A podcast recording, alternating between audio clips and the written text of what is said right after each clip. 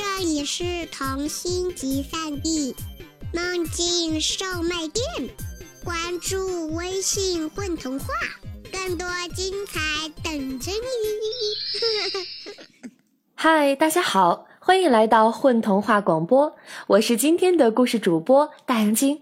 今天呢，要为大家带来的故事，同样也是来自老虎枕头的关于冰国的玫瑰下半部分的故事。希望你们能够喜欢。第二天一早，女孩又悄悄地来到了河边。她是如此喜欢冰河，唯有在这里，似乎才能摆脱那种压抑的气氛。清晨，天空中的月亮还没有下去，弯着眼睛笑着看她。女孩冲月亮打了个招呼，沿着河边走去。她走了很久。累了，坐在一堵冰墙上休息一下。突然，女孩觉得不远处有些特殊的气息，还有一个声音：“救命！”女孩吃惊的抬起头，吓了一跳：“是谁？谁在喊救命？”“是我，救救我！”那是一个穿着红衣服的人，他一半身体已经掉进了冰河里。正在伸出手来向他呼叫。这个人的身体不是冰的，而是一种泥土的色彩。女孩犹豫了一下，本想马上逃跑掉，但看到他的眼睛中那紧张和痛苦的神色，跟平常看到的冰人似乎也没有什么不同。她犹豫了一下，捡起一根树枝，递了过去，抓住这根树枝。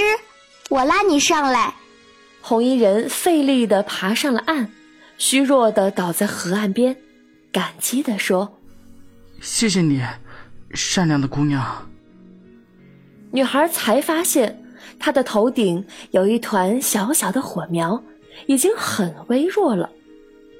这天早晨，女孩和那个红人，啊不，火人，坐在河边说了很久的话。他知道了冰国和火国两个国王之间多年的恩怨，也知道最近的激烈交战，已经有很多冰人和火人阵亡，而这个火人因为不想参战，一路逃跑，被一阵大风刮到他们这里。女孩劝他赶紧逃跑，你还是快离开吧，在冰国，你这样的身份太容易暴露了。他的心里也有点害怕，如果被兵警们发现他与宾国人来往，会把女孩送去处以刑罚。但是火人在冰河里受了伤，他很虚弱。谢谢你，我知道，可是我被水淋湿了，眼下实在走不动。女孩找了一个隐蔽的冰洞，让火人先住下休养。不知怎么的。和他在一起，他发现有一种特别的感觉，就像温暖一样，会从心窝升起，让自己的心里满满的。这天回家的时候，女孩不敢和妈妈说太多话。妈妈看了她半天，想要说什么，但什么也没有说。这以后，女孩每天都会悄悄地去看火人，她和冰人都不一样。他的脸像是用泥土做的，长得很朴实，很英俊。他的体力慢慢恢复，头上的火苗越来越旺盛。女孩给他带吃的，给他讲冰国的故事。他会用黑色的眼睛深深地看着他，好像一直看到他的心里。这种时候，那个红色的火苗就会轻轻跳动，像心跳一样。女孩知道这很危险，小心地躲着冰井的踪迹，也不敢告诉妈妈。他们悄悄计划着逃跑的路线，准备尽快让火人离开。但有一天，危险真的来了。两个高大的灰色冰井在河边抓住了女孩，他们早就怀疑和跟踪她了。其中一个兵警还曾经向他表示过爱慕，但是他板着脸，就像不认识女孩。他们让他交代火人的下落，但是女孩不说，她的嘴比冰还要坚硬。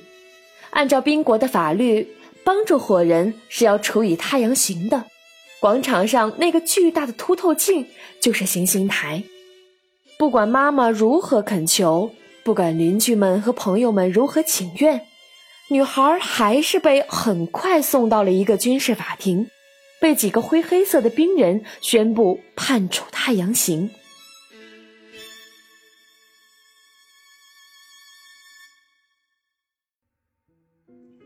在女孩被处以太阳刑的那天早上，天空一片蔚蓝，无比晴朗。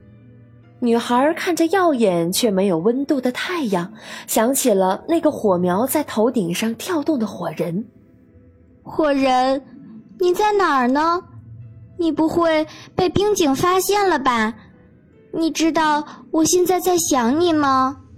女孩也想起了妈妈。妈妈，对不起。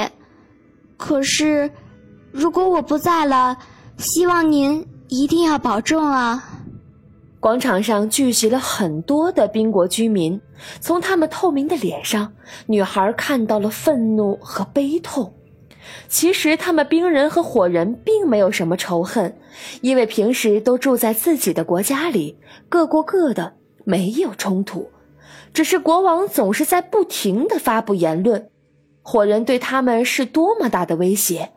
而听那个火人讲，他们火国的国王也总是鼓动说冰人对他们的威胁。可是为什么他们这么多国人没有发现对彼此的威胁呢？行刑时，国王亲自到达了现场，大队的灰色兵警护卫着他银色的身躯和黑色的头，把百姓们赶得远远的。女孩凝视着这个巨大的冰人，想象着他的心。他的心不是一颗宝石吗？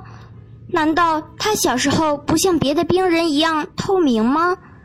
是什么让他越来越黑？当凸透镜即将对准她的胸膛，女孩闭上了眼睛，听到了所有百姓的叹息声。是的，她曾是这冰国最美丽的一个姑娘，从此就要在世界上消失了。这个女孩违反了冰国的法规，被判处太阳刑。让你们看看，这就是与敌人来往的下场。巨大的光芒将如同剑一般穿透他的心。再见了，大家。但是，怎么回事？什么也没有发生。强大的热量没有穿透它，似乎全部被反射回去。女孩睁开眼睛，看到远处妈妈苗条的身影和一个红色的身影一同向这边跑来。玫瑰，妈妈的声音远远飘了过来。玫瑰，火人的声音带着强大的热量。他犯了什么错？我们都是看着他从小长大的，她是个好姑娘啊！放了她吧。战争死了那么多人，不要再杀人了。许多兵人也一起喊了起来。他们的声音飘上了太空，白色的字如雪花在天空飞舞。女孩微笑了一下，刚想说些什么，住嘴！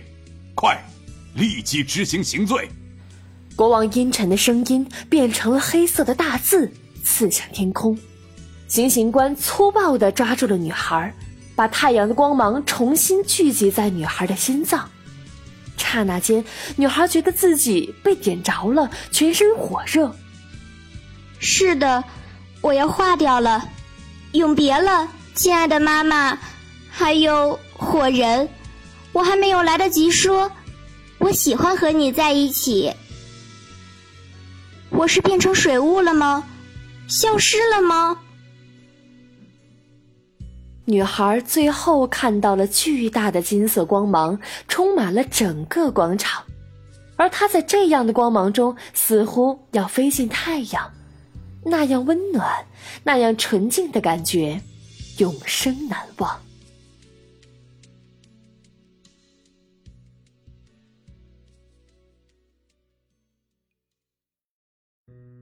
几年后，冰国昔日的冰河边鲜花盛开。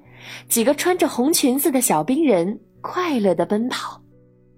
妈妈，在太阳行那天，难道我的宝石没有融化？是的，玫瑰，没有融化，因为你的心里没有宝石。可是这怎么会呢？我是一个冰人啊。但是你的爸爸是一个火人儿，他是火国的贵族，但是反对战争。妈妈和爸爸相爱后，按照两国的法律不可以相互通婚。于是我们决定往另一个没有战争的国家——土国。在逃跑的时候，爸爸把他金色的护身衣让给了你。但是在边境，他被冰人士兵的血弹袭击，受了重伤。我抱着他。看着他头上的火苗，在我的怀里越来越弱，我的眼泪把火苗冻住，变成了一朵玫瑰形状的冰火花。那就是你的心，玫瑰。啊，妈妈，我的心。难怪我看到火人会有一种特别的感觉。这些年我一直住在土国，没回来过。这里的变化可真大。看，远处飘过来了一行金黄色的字：“太阳典礼马上开始。”那么多欢呼声，妈妈，是有什么重大的仪式要开始了吗？是的，孩子。那次太阳行时，你受到的冲击太大，身体虚弱。火人儿把你带到土国休养，后来你们在那里结婚生子。你不清楚后来发生的事了。在行刑那天，女孩内心的火花被太阳光照射后，产生了强烈的光芒，刺激了所有冰人的宝石，瞬间产生了巨大的能量。那冰和火的力量神奇的汇在了一起，洗涤了整个冰国。所有的黑色和灰色都被冲走，冰河里的黑水流了三天三夜，在下游形成了肥沃的土地。国王体内多年与欲望一同积累的黑色随之褪去，如梦初醒。这是怎么了？我的身体里怎么会有这么多黑色的东西？我本来不是这样子的。他宣布停战，废除了所有的不合理的法律。为了庆贺冰国重新恢复纯净，国王将这一天定为太阳日，举行盛大的太阳典礼，让太阳来照耀冰与火，产生圣洁的光芒，洗涤每个人心中的污浊。从此，在冰国可以有花，可以有红和黄的色彩，可以有火苗，可以有一切关于爱和温暖的词，甚至可以和火国人通婚。冰人难道不怕与火人通婚会受到伤害？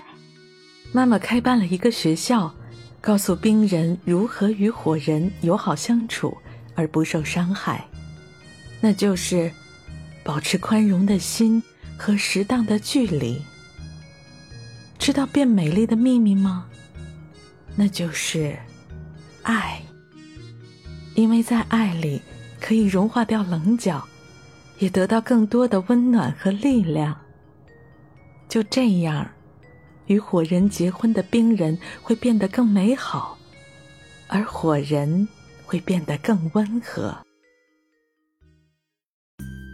玫瑰，远处传过来一个熟悉的声音：“爸爸，我们在这里。爸爸，冰国太好玩了，我们不要回土了。”孩子们欢快地跳跃着，呼唤着。女孩站起来，远远望去，她爱的那个火人从远处走来，笑着看着他们。他头顶上的火苗快乐地燃烧，像一朵火红的玫瑰。他突然想起来了什么：“妈妈，爸爸要是看到这一切，多好啊！”是的，他看到了，他在我们心里呢。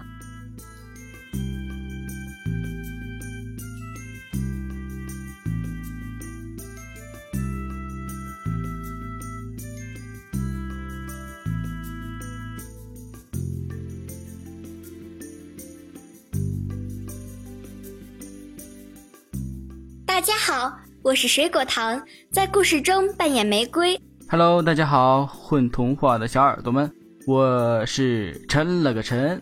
本次在故事中，我扮演的是火人。大家好，我是艳荣，在故事里扮演妈妈。大家好，我是于挺东东锵，我在故事里是国王。大家好，我是阿雄，我是这个故事里的宾国百姓。大家好，我是导弹，我在故事中扮演的是冰国百姓。